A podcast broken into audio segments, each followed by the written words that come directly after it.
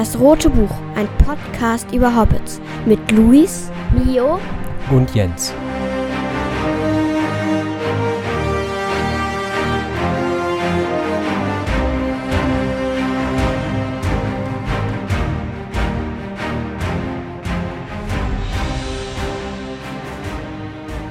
Hallo und herzlich willkommen zum Roten Buch, ein Podcast über Hobbits. Mit mir, Mio. Mit mir, Jens. und mit mir Luis. Hallo. Hallöchen. Genau, wir sind ein Hobbit-Podcast. Wir besprechen Kapitel für Kapitel den Hobbit und bald auch den Herr der Ringe, denn wir sind fast durch. Nicht mehr lange. Noch dieses und ein weiteres Kapitel.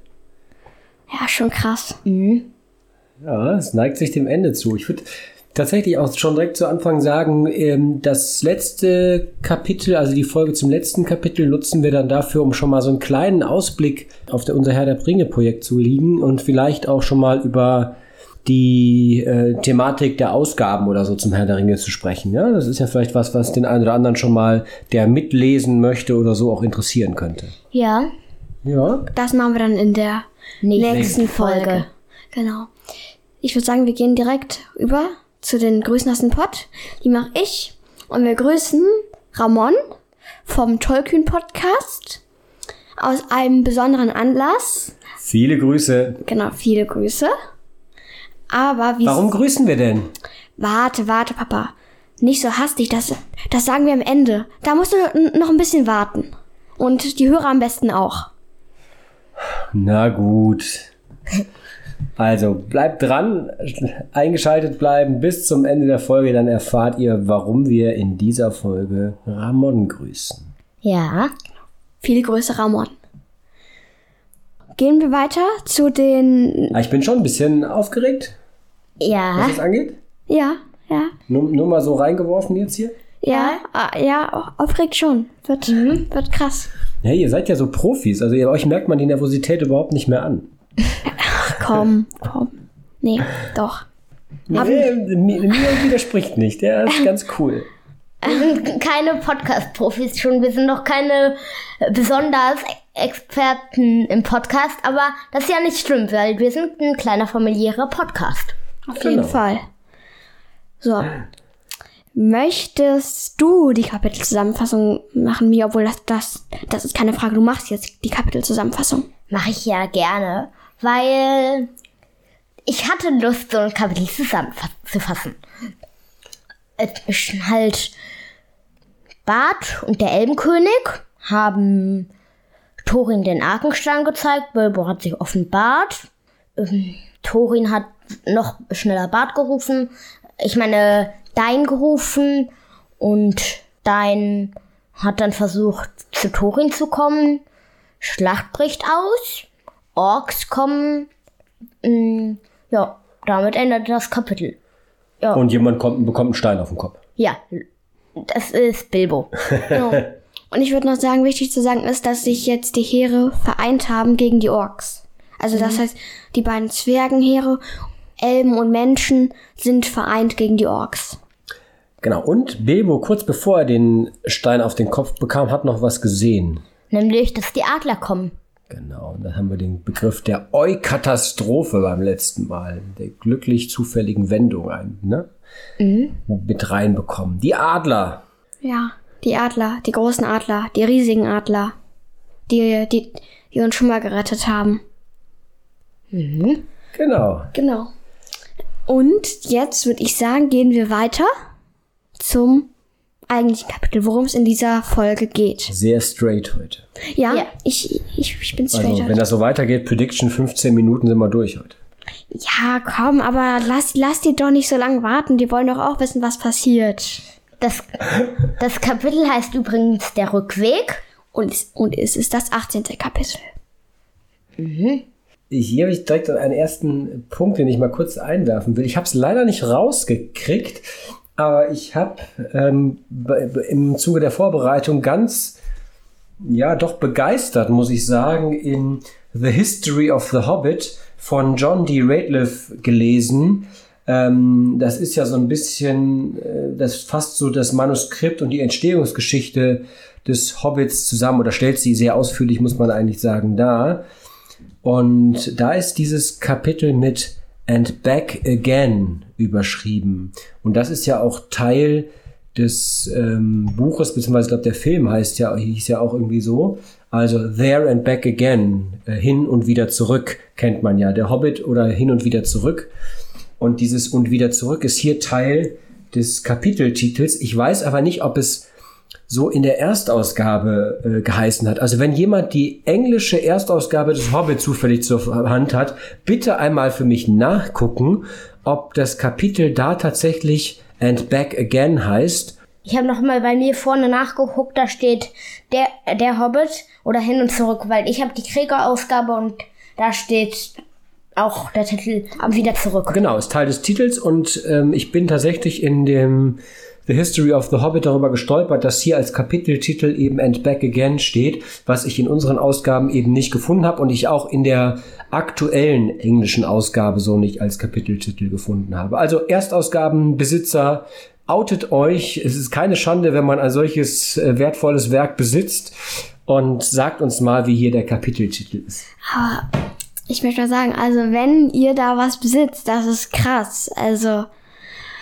ich habe letztens mal geguckt für Papas Geburtstag, ob man die irgendwie bekommt.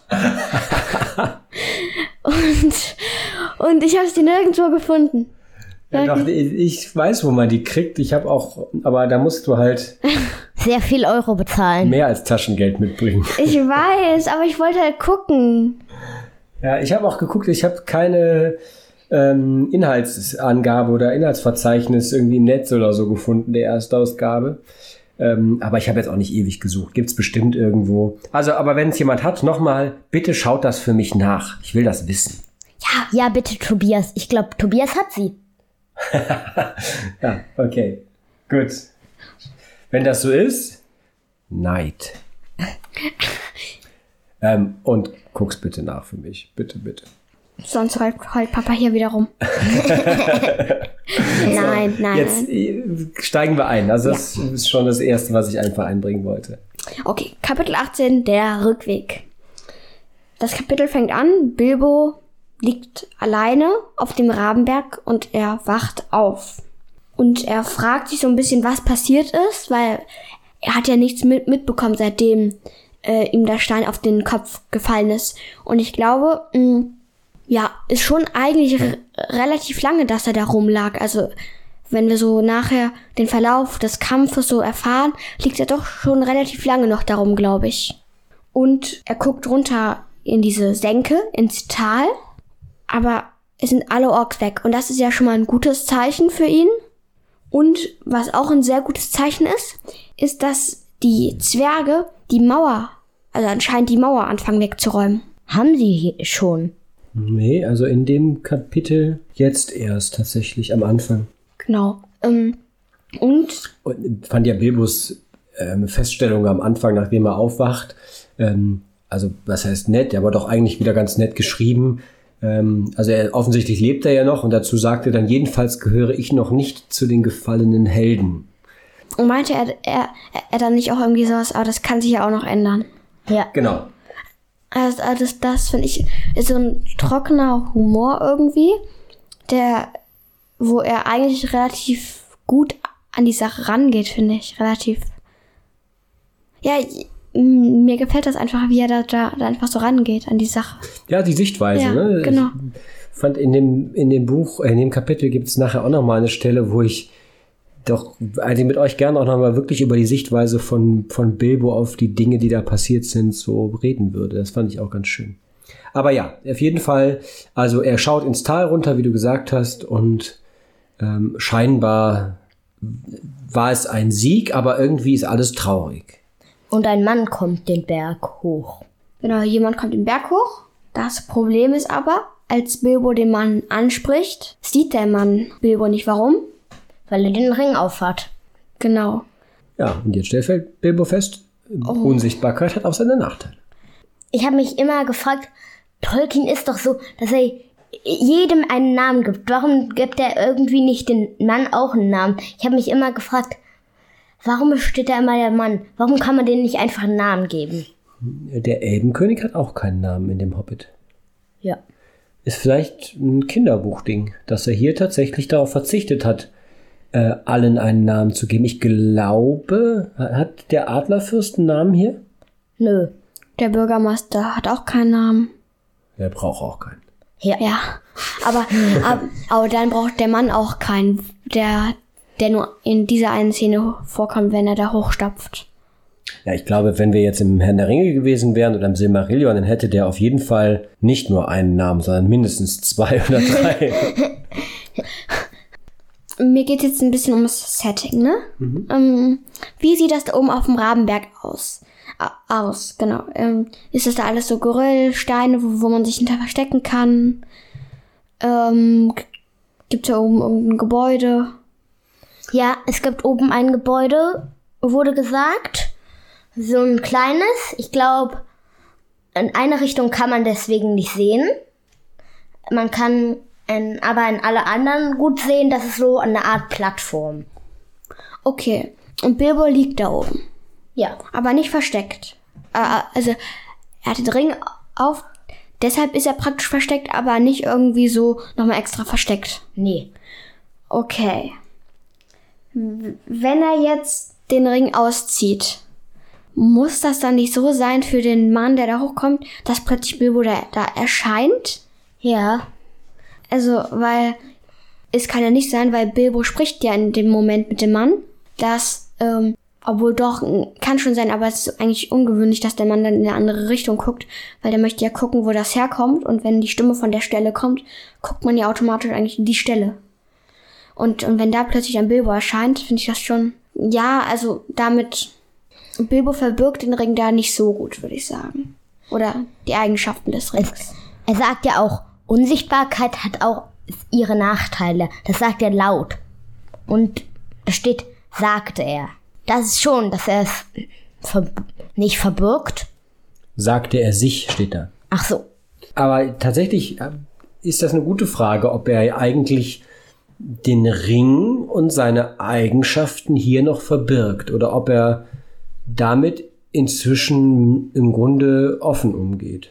Ja, weil, weil wenn er ähm, damit nicht offen umgehen würde, ge würden wollen, dann wäre es unklug von Bilbo, sich das so zu zeigen.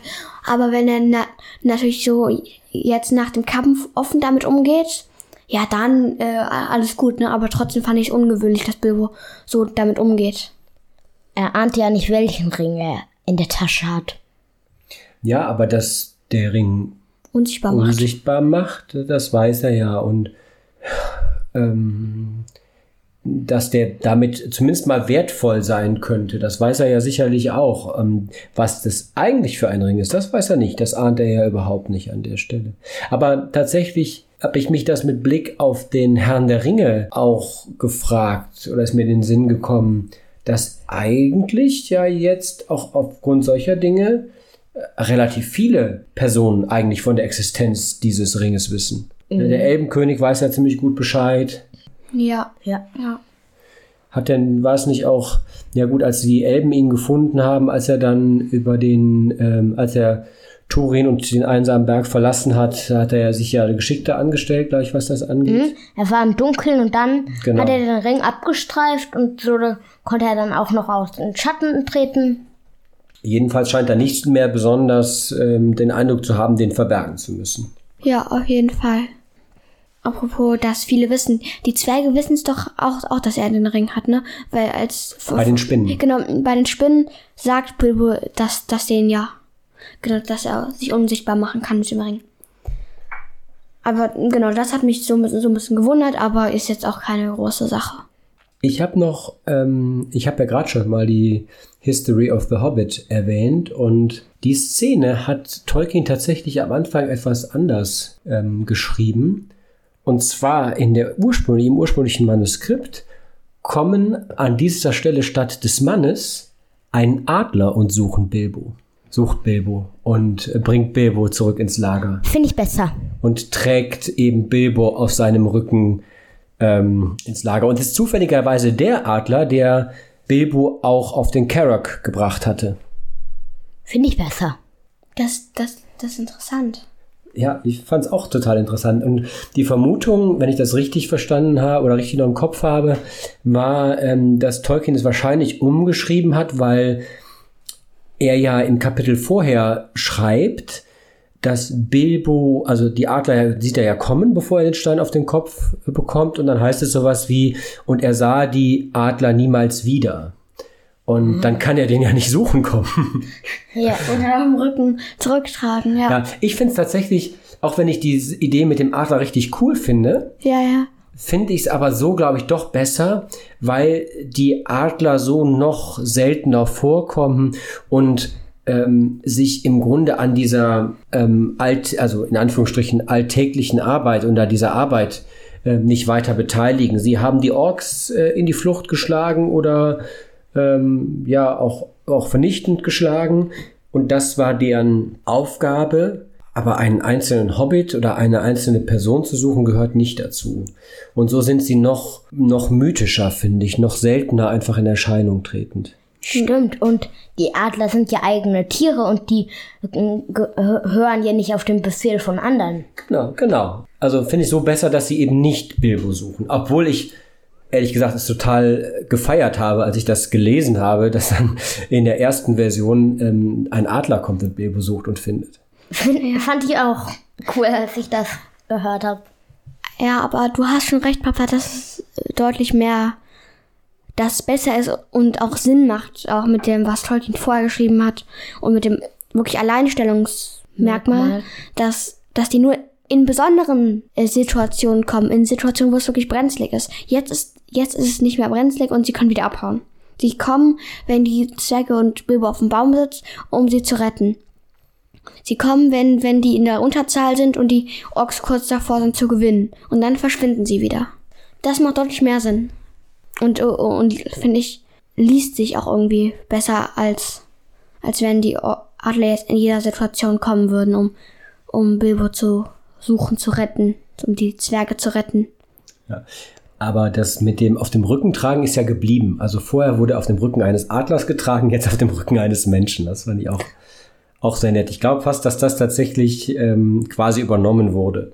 Ja, ja, okay, ja, ja. Weil es heißt ja dann auch, dass er so, so total leicht ist für den Mann, ne? Ja. Das kann ich mir bei einem riesigen Adler noch viel mehr vorstellen, dass er eben Bilbo im Grunde gar nicht spürt. Beim ersten Mal auf dem Karak war der ja, ich meine, beim ersten Mal auf dem Adler war er ja nicht auf dem Rücken, sondern am Fuß eines Zwerges. Stimmt, ja, ja. Und der Mann erzählt Bilbo, also erstmal, die Schlacht ist gewonnen ne? Oder erzählt, wird, später erzählt, aber auf jeden Fall, ähm, Bilbo zählte als tot. Er sollte das, das letzte Mal hier oben nachgucken gehen. Genau. Also das, das wäre schon, obwohl, ich glaube, es würde keinen großen Unterschied machen, ob die jetzt nicht nachkommen, nochmal nachgucken würden oder, oder nochmal nachgucken kommen würden, weil, wenn Bilbo dann halt später aufwachen würde. Bilbo lebt ja, Bilbo sieht, dass die dann noch nach unten sind und würde dann nach unten irgendwie kommen, wenn er wieder gut laufen kann. Ja, ja. er sagt ja nur, sein, also sein Kopf dröhnt, ne, glüht äh, und seine Beine sind wie Strohhalme. Hier ist übrigens nicht der Trinkstrohhalm gemeint, ne, sondern das Stroh, was auf dem Feld steht. Mm, okay, danke. danke ich habe mir auch so gedacht, so ein Trinkstrohhalm. Ja. Warum, warum sprechen die jetzt von Trinkstrohhalm? Was soll denn das? Ja, aber ähm, habe ich mir schon gedacht, dass Strohhalme, ja, Tolkien, Mittelerde nicht so gut passen, dass da eher die, das Stroh auf dem Feld gemeint ist. Genau. Mit diesem Bezug kannte ich das gar nicht, deswegen habe ich an die Trinkstrohhalme gedacht. Und deshalb habe ich das gesagt, weil ich mir das schon gedacht hatte, dass ja. du vielleicht an Trinkstrohhalme kannst.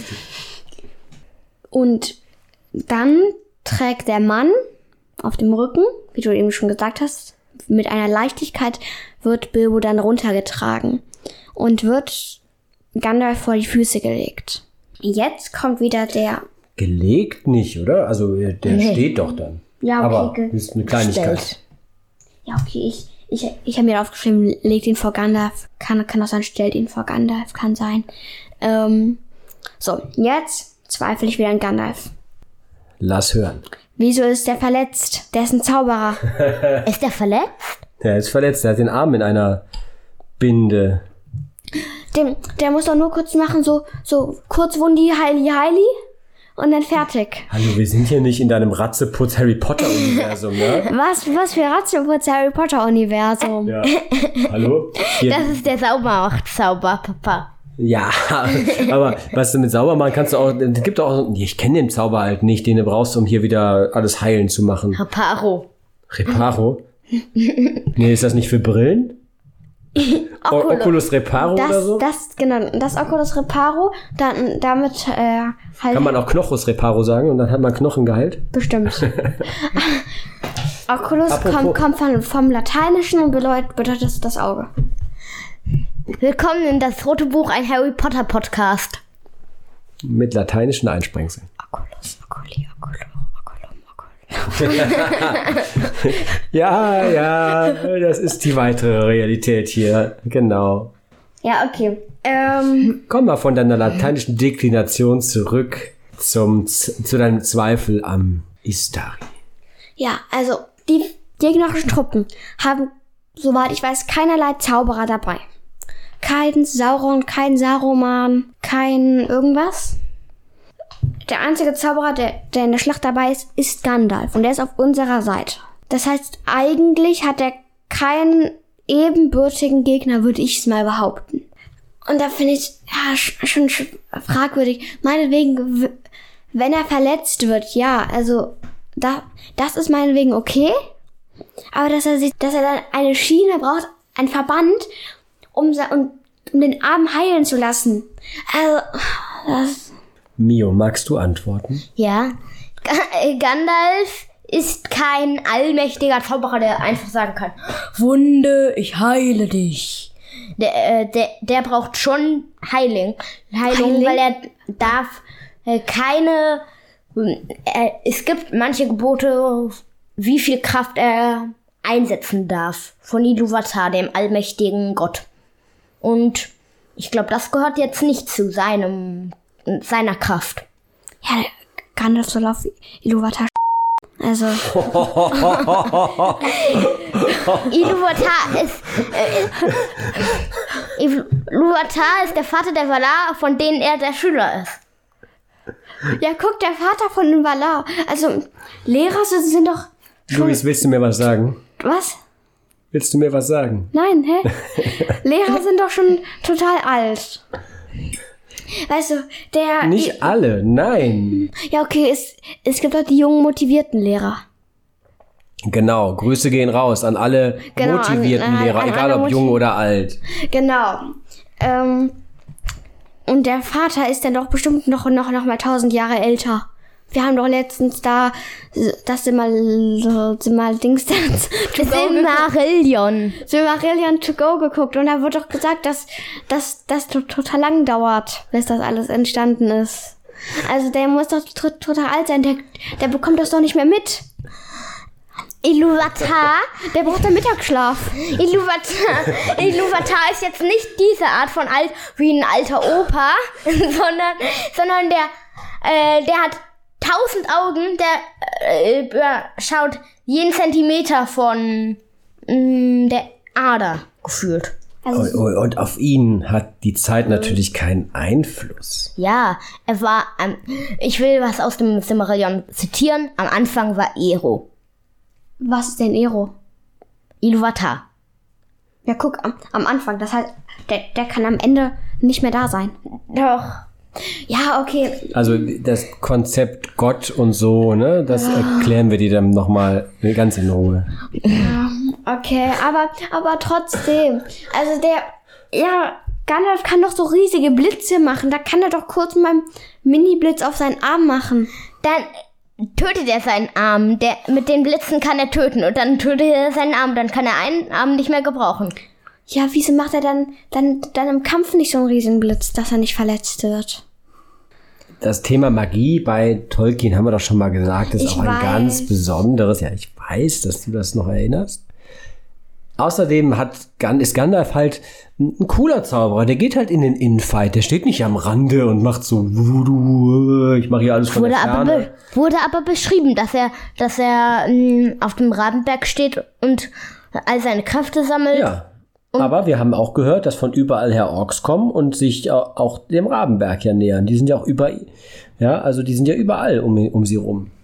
Und da ist Gandalf garantiert mit in den Kampf hineingezogen worden und hat sich auch nicht gedrückt. Es kann auch von hinten mal ein Pfeil in den Arm gekommen sein. So einfach geht das. Ja, okay, ich, ich gebe auf, aber irgendwann finde ich eine Stelle, wo ich, wo ich Gandalf nochmal dran nehmen werde. Irgendwann. Ja, du, du gibst ja nur auf, aber überzeugt bist du ja trotzdem nicht. Also du darfst deine, deine Zweifel ja gerne behalten. Und die behalte ich auch. Ja. okay, also von einem verletzten Zauberer zurück. Wie geht's weiter? Bilbo wird erwartet. Und zwar von Thorin, Eichenschild. und von Ei- und wie ist die Verfassung von Thorin? Er, ist, er fängt an zu sterben. Er ist der verwundet, schwer verwundet, Ja. ne? Ja, leider. Und Thorin möchte Bilbo aber nochmal sehen und sich verabschieden von ihm und in, Freud und in Freundschaft von Bilbo gehen. Finde ich eine schöne Geste. Ja, weiß ich nicht. Wieso weißt du das nicht? Ja, ja, ich. Ja. Soll ich noch mal, ja, also ich, ich lese mal vor, ja? Ja, ja dann mach mal den Also, ich zitiere mal. Thorin sagt zu Bilbo, Zitat, weil ich nun alles Gold und Silber zurücklassen muss, denn da, wo ich nun hingehe, ist es nicht viel wert, möchte ich in Freundschaft von dir scheiden und zurücknehmen, was ich am Tor gesagt und getan habe weil ich nun alles Gold und Silber zurücklassen muss. Also nicht, ich bereue meinen Fehler, es tut mir leid, was ich zu dir gesagt habe, und egal was es mich kostet, ich möchte mit dir wieder in Freundschaft sein, sondern weil mein Gold und mein Silber jetzt auf dem letzten Weg nichts mehr wert ist, kann ich auch dein Freund sein. Oha, oha, das. Das ist mir auch schon aufgefallen, bevor du das gesagt hast. Ja, dann sag das doch, dann mach das beim nächsten Mal zuerst. Ja, wirklich. Lass mich doch nicht immer ran. Ja. Ja. Dann sag du mal was dazu. Also, Sag doch auch mal was. Ja, Mia, sag. er geht, Sag in, was. er geht in die Hallen der Erwartungen. Wieder Silmarillion wissen. Ähm, die, mit den Hallen der Erwartungen meint er Mandos Hallen. Und eigentlich werden da nur die Elben gelagert. Und ähm, die Menschen werden da kurz gelagert und dann auch in eine, irgendeine Zukunft hinterlassen. Aber die Zwerge kommen gar nicht in Mandos Hallen, also in die Hallen der Erwartungen. Und das also sagt er, ihm passiert das Gleiche, was mit den Elben und kurz mit den Menschen passiert. Ja. Also ich glaube, Thorin hat das Silmarillion, bis, äh, ich meine, das Silmarillion noch nicht ganz gelesen. Vielleicht konnte er das auch nicht lesen. Aber ähm, man könnte ja dann eben, eben so sagen, dass Turin eben, ja, ich meine, wer weiß halt im Leben, was ihn nach dem Tod erwartet. Und insofern könnte es ja einfach das ausdrücken, was die Zwerge glauben, dass sie auch in Ja. Mandos Hallen kommen, so wie die Elben. Aber durch Toll. Eine Zeit lang die Menschen. Woher weiß Silmarillion, dass die Zwerge nicht in Mandos Hallen kommen? Das ist ein Buch. Jedenfalls wird's da, also es wird da, glaube ich, nicht erwähnt und ähm, was, was eben auch an anderen Stellen steht, dass es sehr unklar bleibt, ähm, was mit den Zwergen ähm, nach ihrem Tod passiert und es so aus Tolkiens Schriften nicht hervorgeht, dass die Zwerge überhaupt in Mandos Hallen kommen. Okay, okay. Aber ich finde trotzdem, also diese, dass Thorin das glaubt, finde ich trotzdem plausibel, weil ähm, wenn man noch nicht da gewesen ist und nicht weiß, was einem nach dem Tod erwartet, ja, dann kann man das doch glauben. Ja. Ja, genau. Aber ja, das, das ist mir gar, gar nicht so aufgefallen, dass Tori nur wegen, ja, weil ihm das nicht mehr, nichts mehr bringt, das Gold und das Silber in Freundschaft von Bilbo geht. Ich meine, er sagt danach auch weitere freundliche und sehr doch ehrenhaft, also ehrt ähm, Bilbo ja schon auch mit Worten weitergehend, aber die Stelle, also ich also ich finde die nicht wirklich als Entschuldigung und als äh, in Freundschaft gehen, sondern eben genauso, ich kann damit nichts mehr anfangen, also kann ich jetzt auch dein Freund sein. Verstehe ich. Ja, ja, ja. Und das finde ich schon hart. Ah, das nicht ohne.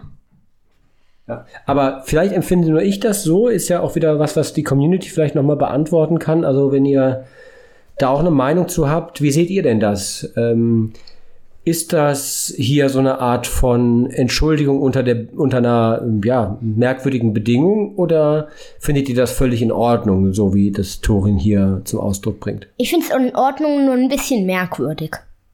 Wie reagiert Bilbo denn darauf? Er sagt, lebe wohl, König unter dem Werk. Lebe wohl ist jetzt nicht die beste Verabschiedung, wenn jemand gerade stirbt.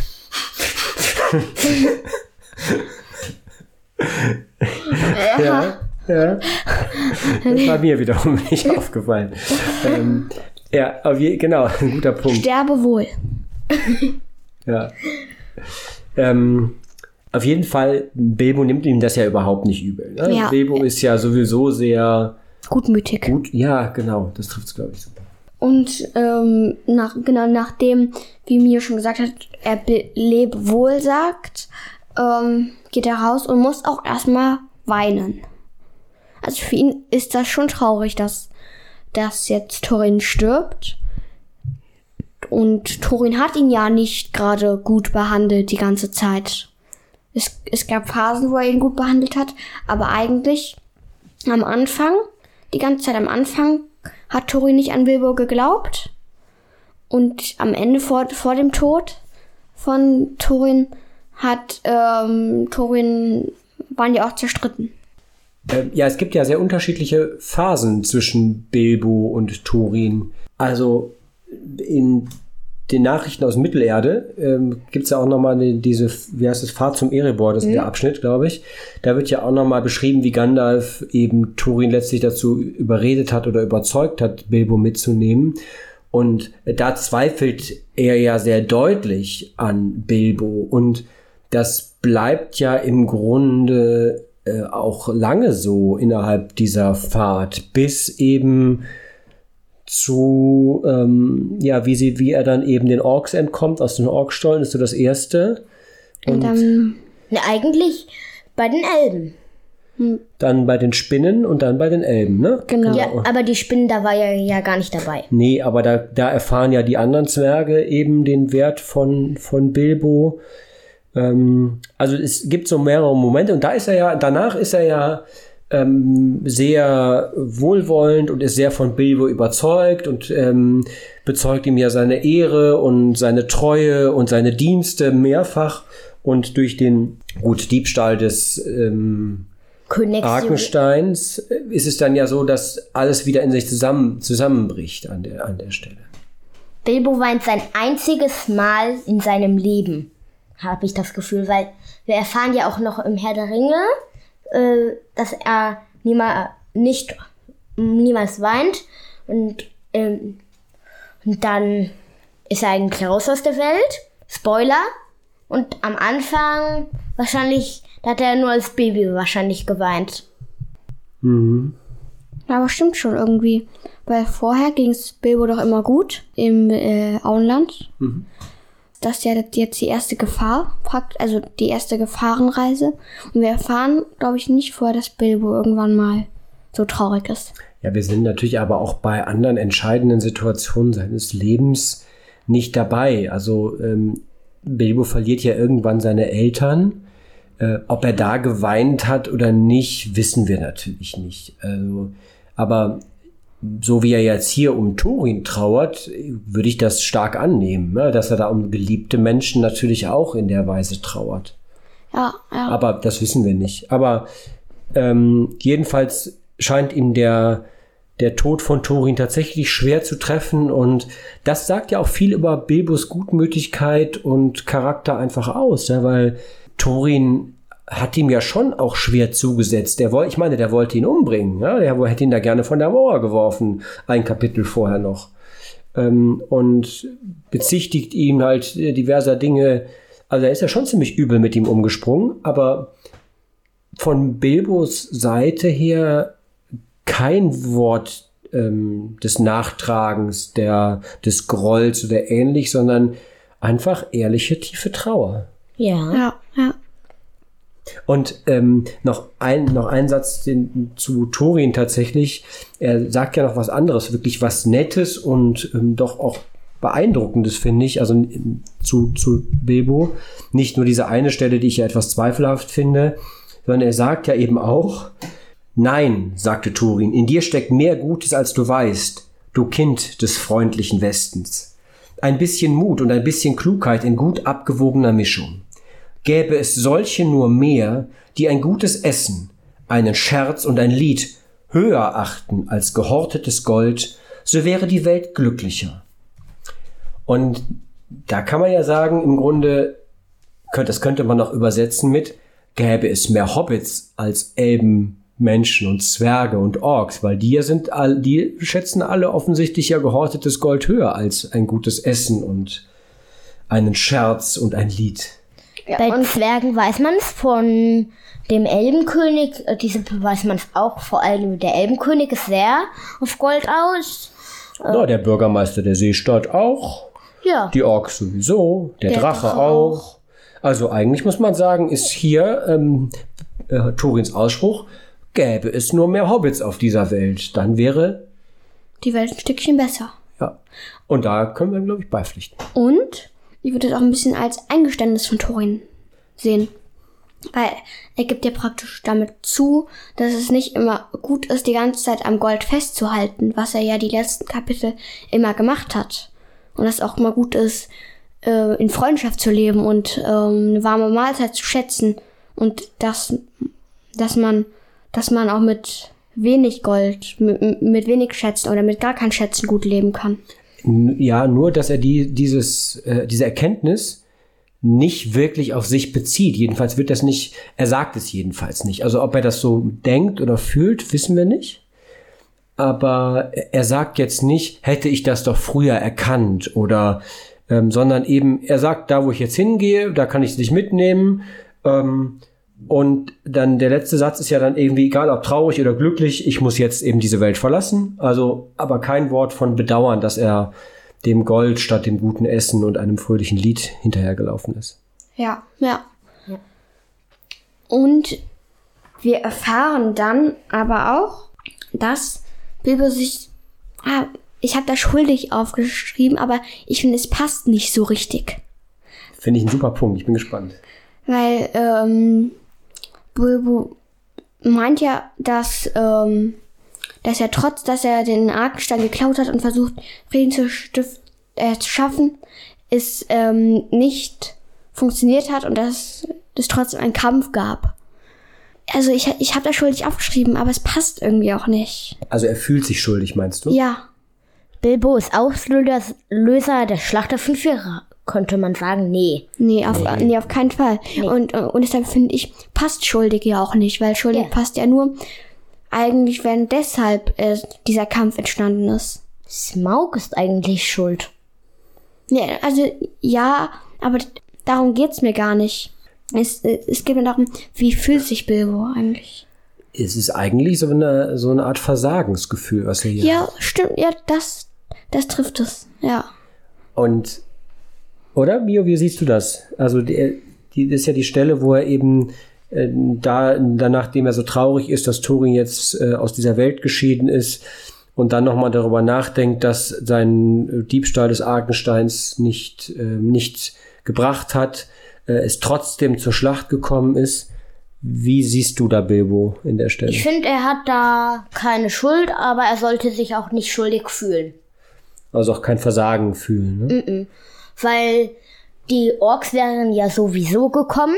Ja. Eigentlich könnte man Bart oder Smaug die Schuld zuschreiben. Wieso Bart? Weil er hat den Drachen getötet und die Nachricht vom Tod des Drachen ist weit gegangen und die Orks haben deswegen, sind deswegen ja auch gekommen. Ähm, nee, Oder Bilbo. nee. Ich- also, wir haben ja im Kapitel vorher Ja. doch gelesen, warum die Orks kommen. Und zwar der Tod des großen Orks im Nebelgebirge. Gandalf. Ja, aber vielleicht ist es gar nicht die entscheidende Frage, wer hier schuld ist. Jedenfalls wären die Orks so oder so gekommen, jetzt an dieser Stelle. Und es wäre so oder so zur Schlacht gekommen, egal ob Bilbo den Arkenstein gestohlen hätte oder auch, das ist wieder so ein Hinweis auf die Nachrichten aus Mittelerde, da äh, sagt Gandalf das dann nochmal tatsächlich, egal auch wie freigiebig Thorin gewesen wäre. Also wenn Thorin jetzt das Gold verteilt hätte an Elben und Menschen und so, dann wäre es trotzdem zur Schlacht gekommen, weil die Orks ja, ähm, die interessiert das nicht. Die wollen jetzt ihren Anteil oder die wollen da eben den Schatz haben. Also es hätte da nichts mehr geändert. Und hier in der Stelle, ich meine, es ist ja total niedlich, ja, wie man sich mal überlegt, dieser kleine Hobbit ähm, ist tatsächlich davon ausgegangen, dass er eine Schlacht verhindern kann. Also mit welcher Erwartung an sich selbst dieses kleine Wesen da unterwegs ist, ist doch echt beeindruckend, oder? Halt, ich habe noch mal überlegt, sind Thorin und Gandalf irgendwie die, Aus die Auslöser. Okay, wir halten fest, Mio braucht einen Schuldigen. ja, meine Theorie. Gandalf und Thorin sind schuld. die Anführer der ganzen Sache. Ja, das, das auf jeden Fall. Doch, Gandalf ist schuld. Alles ist Gandalf. Ja, genau. Ga Gandalf kann sich nicht heilen, Gandalf kann niemanden heilen, Ah, Gandalf. jetzt ist auch für Louis, die, so langsam macht es für Louis Spaß und Sinn. ja, ja, ja. Endlich ist Gandalf schuld. Letzte Folge haben wir ja noch äh, Gandalf noch was knapp durchkommen lassen. Aber diesmal. Ja, letzte, letzte Folge wollte ich ja Gandalf ans Zeug flicken, aber ihr wolltet nicht. Und jetzt ist Gandalf wohl schuldig. Also, wir machen noch mal eine Umfrage. Ist Gandalf schuld? Ja, ja oder ja? Ja, ein Ausrufezeichen, nein, ein, null Ausrufezeichen, ja, zwei Ausrufezeichen, ja, drei Ausrufezeichen. Ja, schauen wir mal, ob wir das nicht vergessen. Vielleicht, vielleicht machen wir es, vielleicht auch nicht.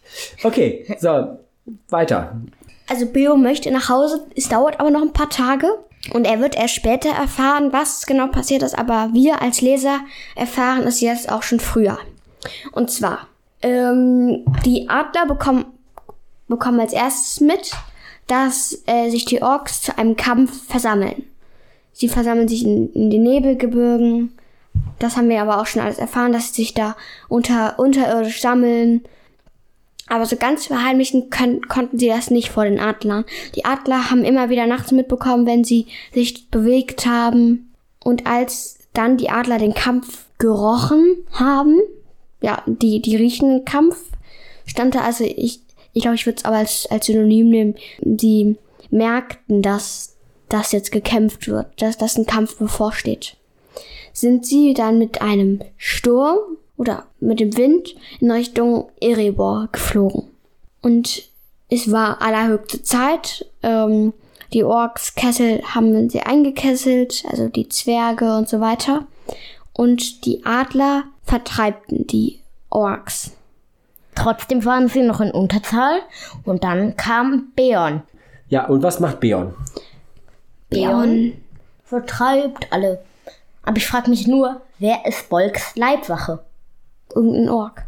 Ja, aber Garantiert mehr als eine. Ja, er mehrere riesige Orks. weil irgendwie wirkt so, als ob Bolk so ein richtig großer, massiver, riesiger Bergtroll wäre, der Ja. alle wegschmettern könnte, obwohl er ein Ork ist. Es wirkt so, als ob er richtig stark wäre. Ja, Und so. Or Orks sind ja auch richtig stark, würde ich sagen. Nicht alle.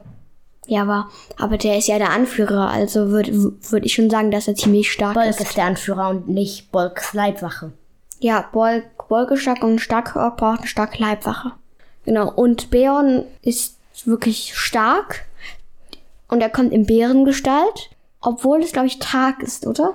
Also, m, Aber er kann das, das. das heißt dann doch, dass er sich aussuchen kann, ob er die Gestalt wechselt oder nicht. Ich glaube, das haben wir auch schon in Folge 7 beredet. Ich glaube, wir sind schon gekommen, dass er so eine so dass ich das aussuchen kann. Und man weiß, da Ja, stimmt. Ich erinnere mich. Ähm, Auf jeden Fall kommt er mit riesenhafter Wut. Genau, mit riesenhafter Wut. Er schmettert alle weg, schlägt alle in die Flucht. Und dann wird Tori noch aus dem Gemetzel von einem Adler gerettet. Nein, von ihm. Von ihm sogar. Und dann verdoppelt sich seine Wut. Wenn er schon Riesenwut hatte, verdoppelt sie sich. Also riesen, Riesenwut. Hier. Und er schlägt die Orks in die Flucht. Und er besiegt dann sogar Bolks Leibwache und am Ende auch Bolk. Und die Orks flüchten und die Waage flüchten auch und ähm, werden verfolgt. Und am Ende, also so heißt es in Liedern, sind drei Viertel aller Orks und Waage tot. Ich finde aber gut, dass Arzoks Linie jetzt tot ist.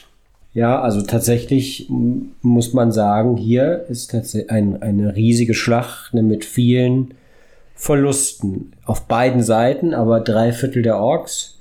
Das führt ja dazu, dass ähm, der Norden Mittelerdes auf Jahre hingesehen im Grunde orkfrei ist und man sich sehr viel unbesorgter bewegen kann.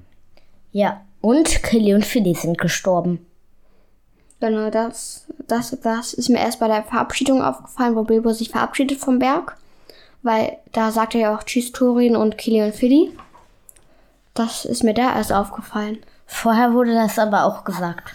Ja, habe ich dann überhört oder so. Aber Hat euch denn ähm, einer der beiden ähm, Verluste stärker getroffen? Also der, der Verlust von Turin oder der Verlust von Kili und Philly? Oder ist das gleich für Ich euch? finde bei Killy und Philly, ich mochte Killy und Philly.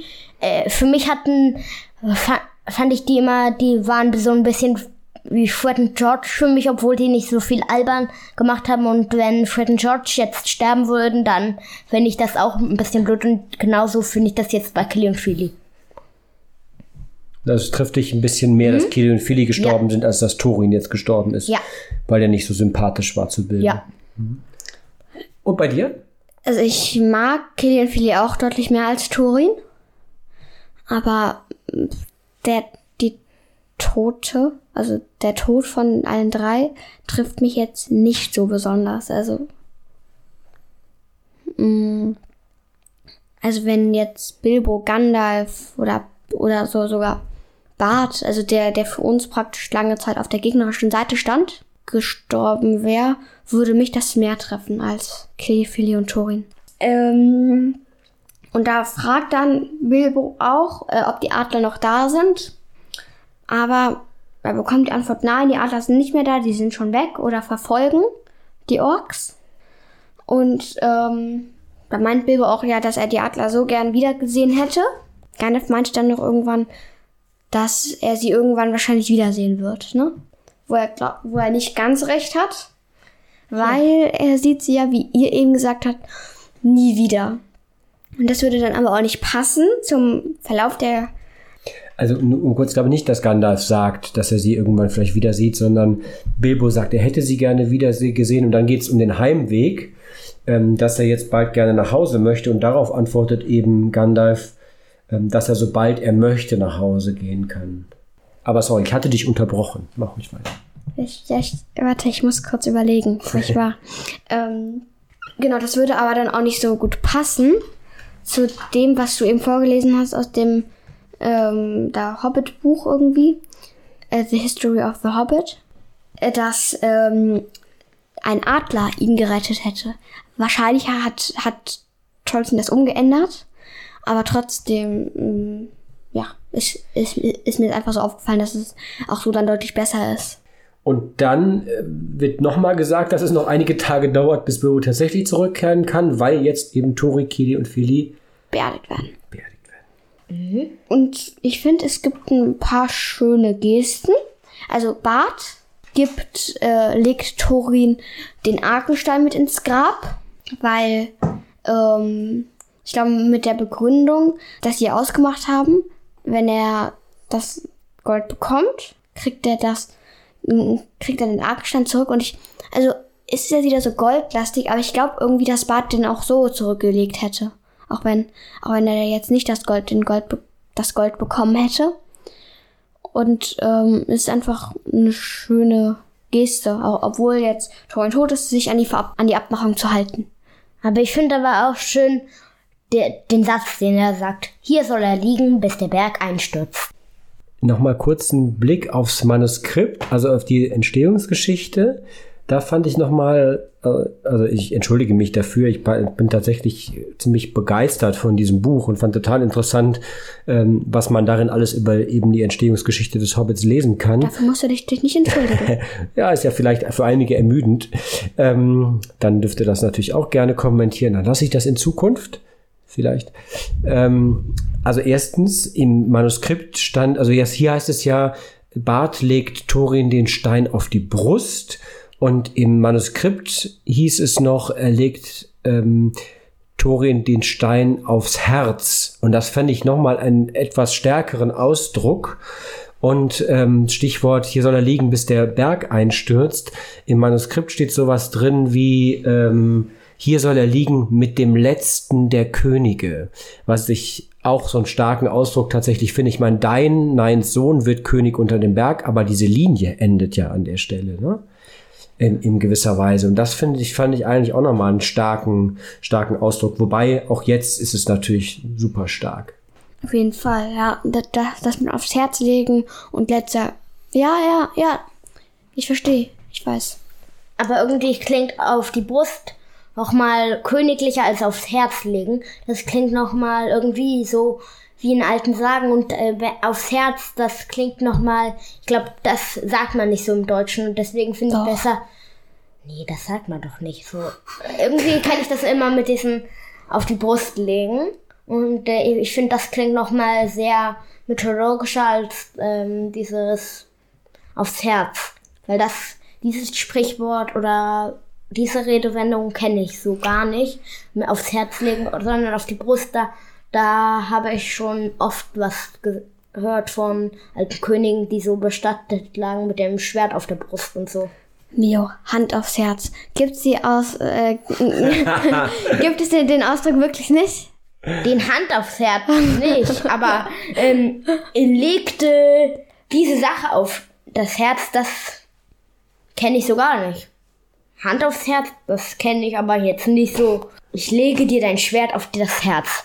Ja, krass. Ja, ja, ja, okay, aber ich verstehe, aber ich finde trotzdem, dass es besser passt, obwohl, wie, wie du es jetzt sagst, man das nicht so häufig sagt. Ähm, aber ich finde, es passt, es, es würde sehr gut passen. Ich hätte es auch sehr passend gefunden, aber ich kann deinen Einwand mir auch total gut nachvollziehen. Und das zeigt ja auch vielleicht wieder, ähm, dass, also dass man da auch wirklich sehr, also beides ist, ist glaube ich, stark. Vielleicht ist das so, mhm. beides sind gute Ausdrücke an, an der Stelle. Und du hast auf jeden Fall to äh, Tolkiens Verbesserungsvorschlag ähm, hier auch besser gefunden. Ja. Gut, also ich wollte es eigentlich nur kurz einbringen, vielleicht gehen wir weiter. Genau. Ähm, und der Elmkönig legt ihm Orchrist, was er ihm in den in, seinem, in seinen Hallen abgenommen hat, auf, auf, auf den Sarg, glaube ich, oder? Äh, nicht direkt auf ihn, sondern auf, auf den Sarg, damit die ähm, Zwerge das Schwert sehen können und immer gewarnt werden, wenn irgendeine Gefahr kommt, dass sie im Berg immer gewarnt werden. Aber nur Orks, wenn Trolle kommen, dann warnt es nicht.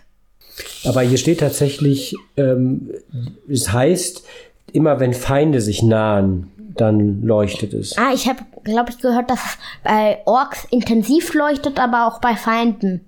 Ja, es ist ja wieder in Liedern heißt es. Ja? ja. Also ob es wirklich so war, wissen wir ja nicht. Ja. Aber hier gehen wir mal davon aus, dass die Lieder wahr sprechen. Also Orchrist konnte leuchten, wenn Feinde sich dem einsamen Berg näherten. Ja, also mm, das mit den Orks dachte ich eigentlich auch, aber der Elbenkönig sagte jetzt explizit äh, Feinde. Ne? Nee, sag nicht der Elbenkö Elbenkönig, sondern hier reden wir wieder über Lieder und Sagen. In Liedern heißt es. Sagt der Elbenkönig nicht, in Liedern heißt es? Nein, nein, nein, nein. Okay, okay. Das, das ist der, der Erzähler. Ja. Ah, okay. Und dann wird Bilbo dann noch irgendwann gehen. Bilbo, ja. Bilbo geht und zwar mit Gandalf, dem Elbenkönig und Beorn geht auch noch mit. sie gehen in Richtung Düsterwald, bis hin zum Rand vom Düsterwald.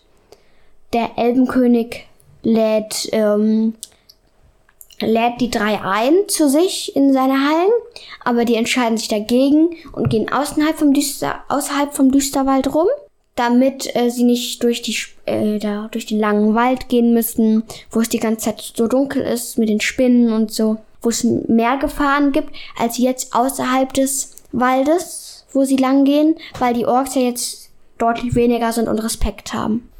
Ja, und hier sieht man dann tatsächlich, wie stark sich die Welt geändert hat. Vorher war der Norden sehr gefährlich und jetzt gehen sie lieber am nördlichen Rand des Düsterwaldes vorbei, äh, anstatt durch den Wald hindurchzugehen, wie sie es noch auf dem Hinweg gemacht hat. Ja, ich habe gehört, dass da Ork-Festungen waren und jetzt sind die offenbar au, au, weg. Ja, unbewohnt, keine Orks mehr da. Die haben sich ja dann in die tiefsten Tiefen der Nebelgebirge zurückgezogen. Ja. Darf ich einen Punkt noch zurück einmal ganz kurz einschieben? Ja. Weil es wird noch erwähnt, dass Dein, ja, der jetzt König unter dem Berg ist, mit dem Schatz verfährt. Und zwar ähm, zu aller Zufriedenheit. Also das, was Turin nicht vermochte oder nicht wollte, schafft Dein nun. Und er weist ja darauf hin, dass natürlich die alten Verträge nicht mehr gelten können aber er gibt Bart sein äh, ein Vierzehntel, was immer noch mehr ist, als so mancher König besitzt. Bart gibt wiederum einen Teil, einen äh, beträchtlichen Schatz an den Bürgermeister der Seestadt und schenkt er auch dem Elbenkönig, glaub Girions, ähm, was war das noch? Smaragde, glaube ich. Steine, ja. ja. Und ähm, hier habe ich einen letzten Punkt nochmal aus The History of the Hobbit. Und zwar gibt Dein ja auch Bilbo etwas. Und zwar sagt er ja, ähm, er möchte Bilbo, obwohl Thorin ja gesagt hat, er kriegt nichts mehr, jetzt doch ähm, die alten Verträge einlösen und ihm das geben, was ihm zusteht. Bilbo nimmt ja nur diese zwei kleinen Kisten, eine voll Silber, eine voll Gold. Und im Manuskript hieß es mal, das fand ich sehr interessant, dieser Schatz gehört Ihnen ebenso gut wie mir. Also das ist natürlich schon eine heftige Aussage, ne? Also das, das zu Bilbo zu sagen. Steht bei, äh, steht hier immer noch. Wo steht denn das? Äh, irgendwo hat er das auch gesagt. Wo, wo, Mio? Ich dachte, du hast recht. Zu Bilbo sagt er, dieser Schatz gehört Ihnen ebenso gut wie mir, obwohl die alten Verträge nicht mehr gelten können. Ähm, und das ist natürlich schon mal eine Ansage. Auf jeden Fall. Und äh, trotzdem ist es Dein, der den Schatz verteilt und Bilbo ist damit auch völlig zufrieden. Ja. Hat Dein eine Fußprothese, weil er heißt ja Dein Eisenfuß. Ich kann das zu spontan nicht. Dein Ei. Okay, okay, okay. Na, nein, er, er hat seinen Fuß mit einem Stück Eisen geschützt vor einem Schlag von Arzog. ähm, genau. Und jetzt würde ich gerne auf den ehrenhaften Dieb zurückkommen. Denn das ist Bilbo. Er gibt nämlich äh, dem Elbenkönig eine Halskette und der Elbenkönig weiß na- natürlich gar nicht, in was hat er das denn verdient. Wieso hat er das verdient? Und dann sagt dann halt Bilbo, dass der Wein sehr gut geschmeckt hat, so, so in der Art, und dass er sich reichlich davon bedient hat. Und dass es jetzt so eine Entschädigung ist. Und darauf nimmt er das an.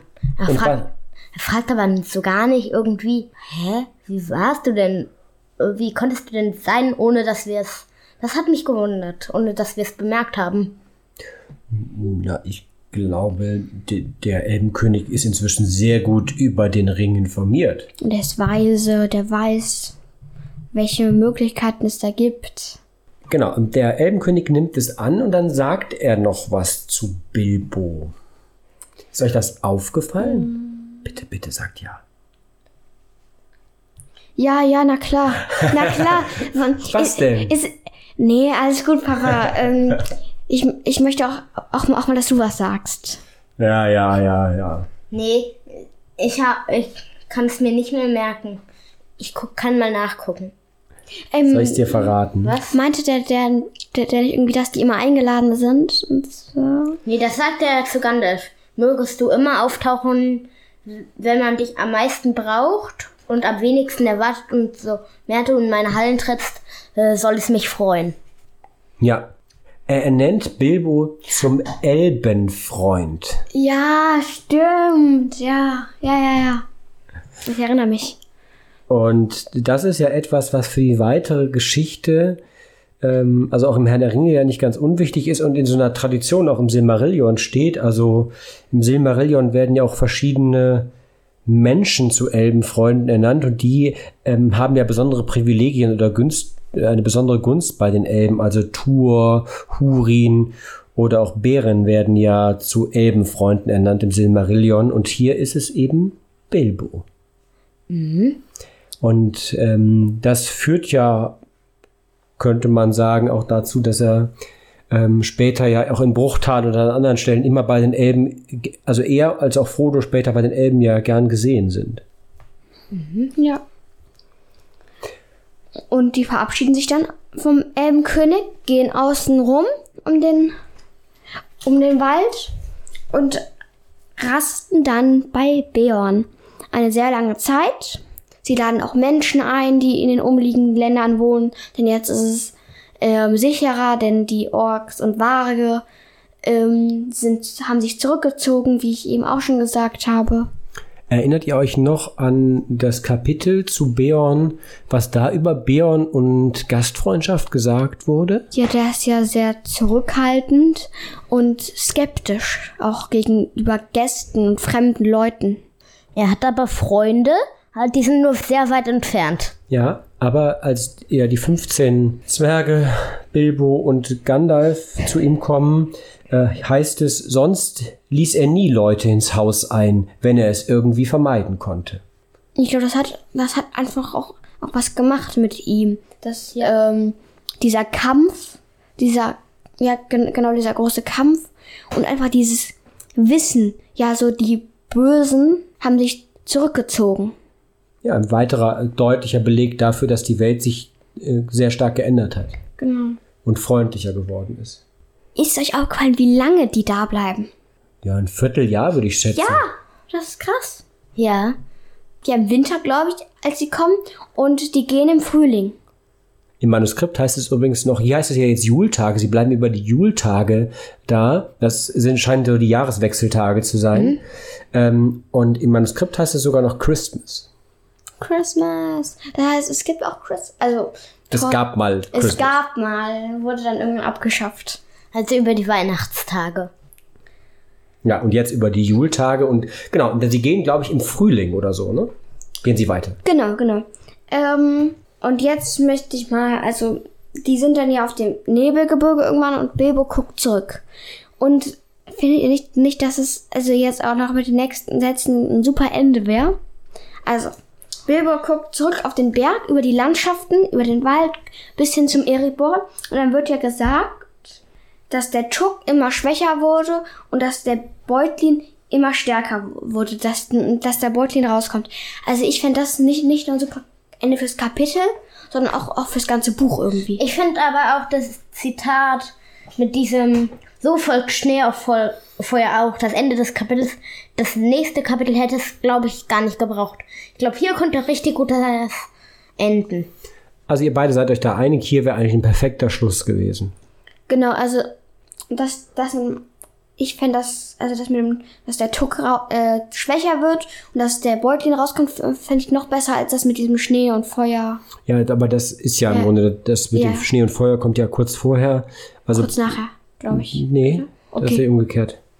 Ah, Okay, ja, ja. Also insofern das, was du als perfektes, also als perfekten letzten Satz ansiehst, der ist hier im Kapitel auch der letzte Satz. Der Tuck in ihm erschlaffte und Ja. der Beutlin wurde jeden Tag stärker. Wenn ich doch nur daheim, schon daheim in meinen Sessel säße, sagte er. Das ist der letzte Ja, ja, Satz. aber das kommt Ja. auf jeden Fall nach Schnee und Feuer. Das stimmt. Die, Okay, aber ihr beide sagt, dass hier wäre eigentlich tatsächlich das Buch prima zu Ende. die Genau. nächsten elf Seiten hätten sie sich sparen können.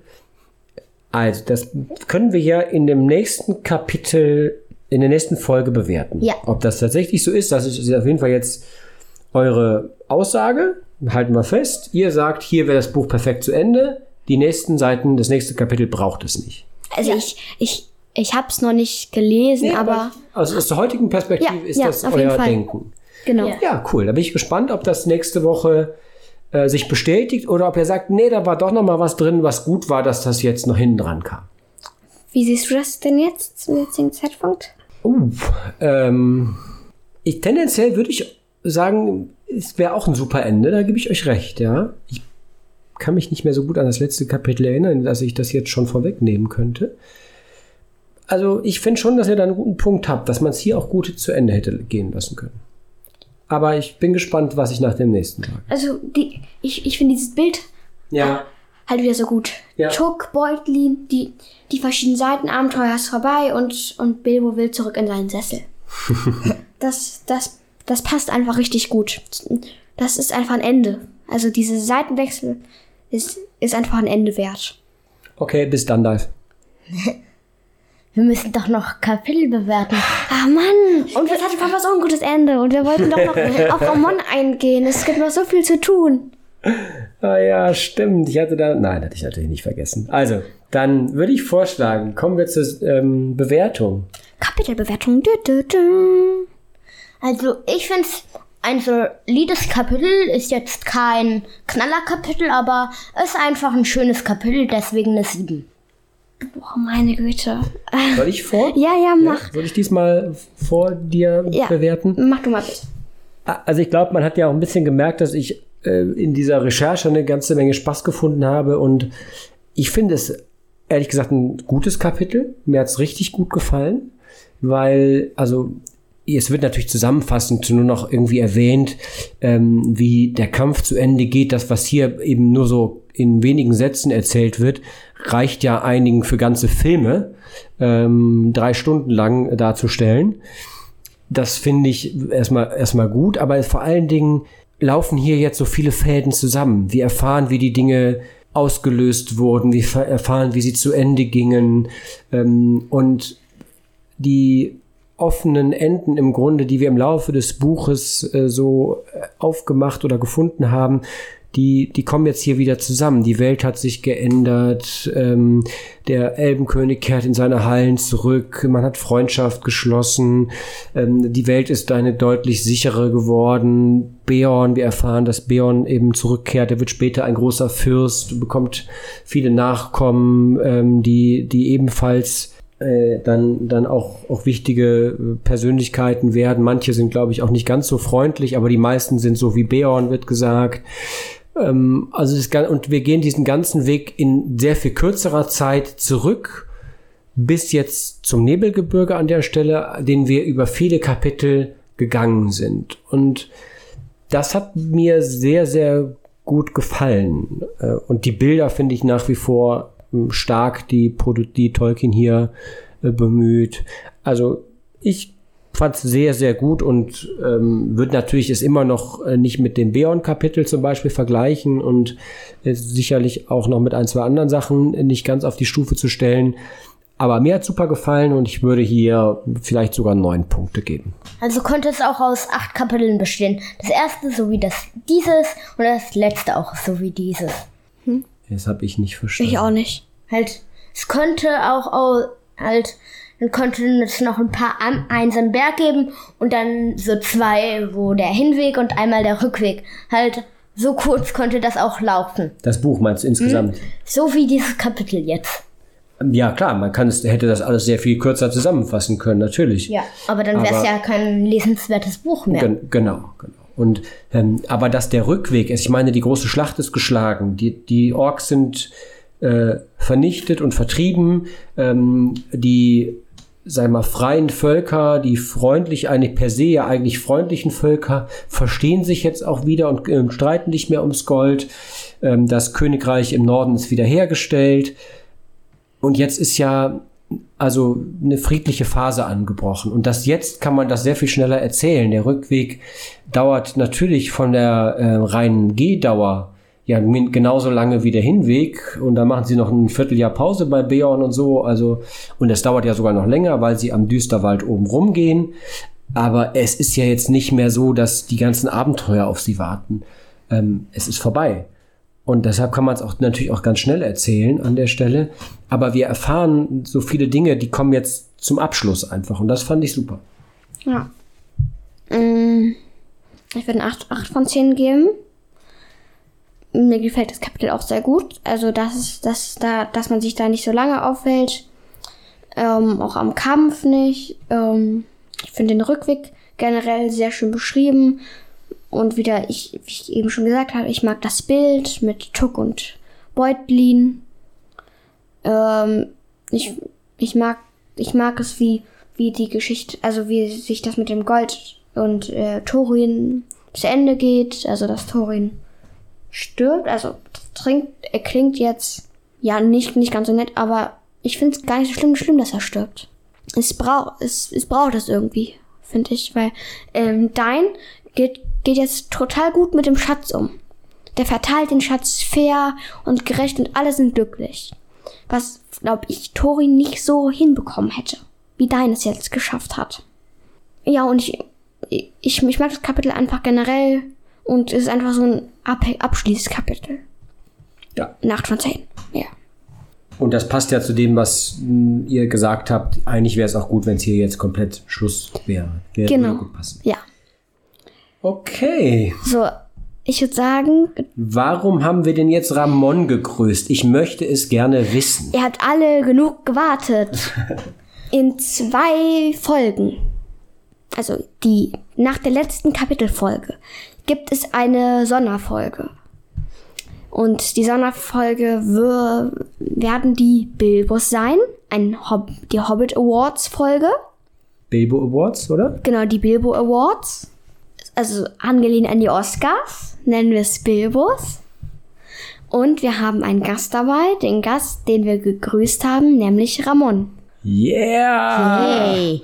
Er wird uns dabei helfen, die Bilbos zu verteilen für verschiedene Kategorien. Also wir haben einfach verschiedene Kategorien, wo man dann, so wie bei den Oscars, wo man dann Bilbos bekommen kann. Wie zum Beispiel die beste Hauptfigur, Bester Autor? Ja, auf jeden Fall. auf jeden Fall, der, der, der kriegt auch ein äh, Ein Bilbo. Und wir haben nicht nur Awards, wo wir entscheiden, sondern auch Community Awards. Sowas wie bestes Kapitelbild oder beste Folgentitel. Genau. Ja, aber grundsätzlich, also es gibt so ein paar Kategorien, wo wir der Meinung sind, wir können da nicht abstimmen, ne, weil das ja uns betrifft. Das ist eben sowas wie Kapitelbild oder Folgentitel. Äh, das sind reine Community Awards, könnte man sagen. Ähm, und bei den anderen sollen die aber auch mit abstimmen. Ne? Also wenn wir dann Ja, sowas machen wie äh, beste Hauptfigur zum Beispiel, da äh, sind wir natürlich auch interessiert, was die Meinung der Community ist. Genau. Wir werden da nochmal auf unserem Instagram-Kanal informieren. Das unterstrich, rote unterstrich Buch. Da werden wir nochmal informieren. Ähm, wahrscheinlich dann nach der nächsten Folge. Wenn wir dann den Hobbit vorbei haben, damit man dann den Überblick nochmal hat über alle ähm, Folgentitel, über das, was passiert ist. Und dann könnt ihr da abstimmen auf unserem Instagram-Kanal.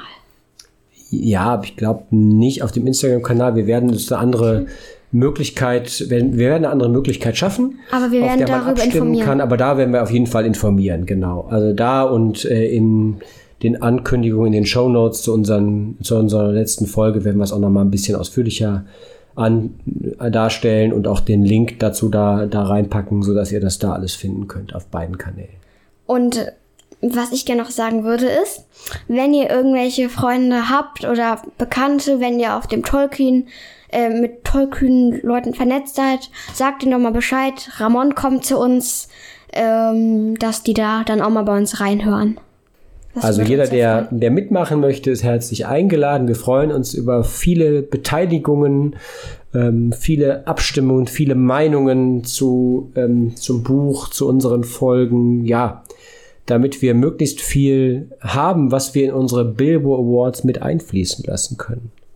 Ich bin auf jeden Fall total gespannt auf das, was wir da so vorhaben. Das wird ja eine sehr andere Folge an der Stelle. Und ja, ich freue mich riesig, dass äh, Ramon bereit ist, das mit uns zu machen. Bin sehr gespannt. Fall. Und es wird ja auch die letzte Hobbit-Folge sein. Danach geht's dann zum Herrn der Ringe über. Ja, Das Nächste wird, Folge werden wir nochmal über die Ausgaben reden. Genau, wie am Anfang schon gesagt, werden wir euch informieren, welche Ausgaben wir haben. Ähm, damit, wenn ihr mitlesen wollt, damit ihr dann, falls ihr das die gleiche Ausgabe haben wollt wie wir, könnt ihr die dann auch anschaffen oder, oder wenn ihr sie habt, mitlesen. Ja, die gle gleiche ist, ja, also wir werden auf jeden Fall mal über ähm, das, das Thema reden. Sind wir auf jeden Fall auch mal gebeten worden, da vielleicht ein, zwei Worte zu, zu sagen. Und äh, wir haben ja auch festgestellt, es gibt ja, also nicht nur historisch gesehen, sondern ganz aktuell auch verschiedene Ausgaben. Und da gibt es ein paar größere und kleinere Unterschiede. Manche sind vielleicht eher von geschmacklicher Art, andere sind, ähm, haben vielleicht durchaus einen Unterschied. Manche von der Übersetzung. Aber lasst uns das wirklich beim nächsten Mal machen. Nochmal zurückzukommen auf unsere Sonderfolge. Abschließend, also ich freue mich echt total riesig, dass wir das machen. Und nochmal, ich finde es großartig und richtig, richtig cool, dass Ramon sich dafür Zeit nimmt. Also bei so einem Mini-Podcast. Also wie uns, dass er sich für uns Zeit nimmt. Freut uns riesig. Mhm. Riesig, toll riesig. Okay. Ich würde sagen, das war's mit der Folge. Vielen Dank, dass ihr so lange dran geblieben seid und dass ihr zugehört habt. Und vergesst vielleicht nicht, uns auch mal zu bewerten. Und wir sagen bis Gandalf.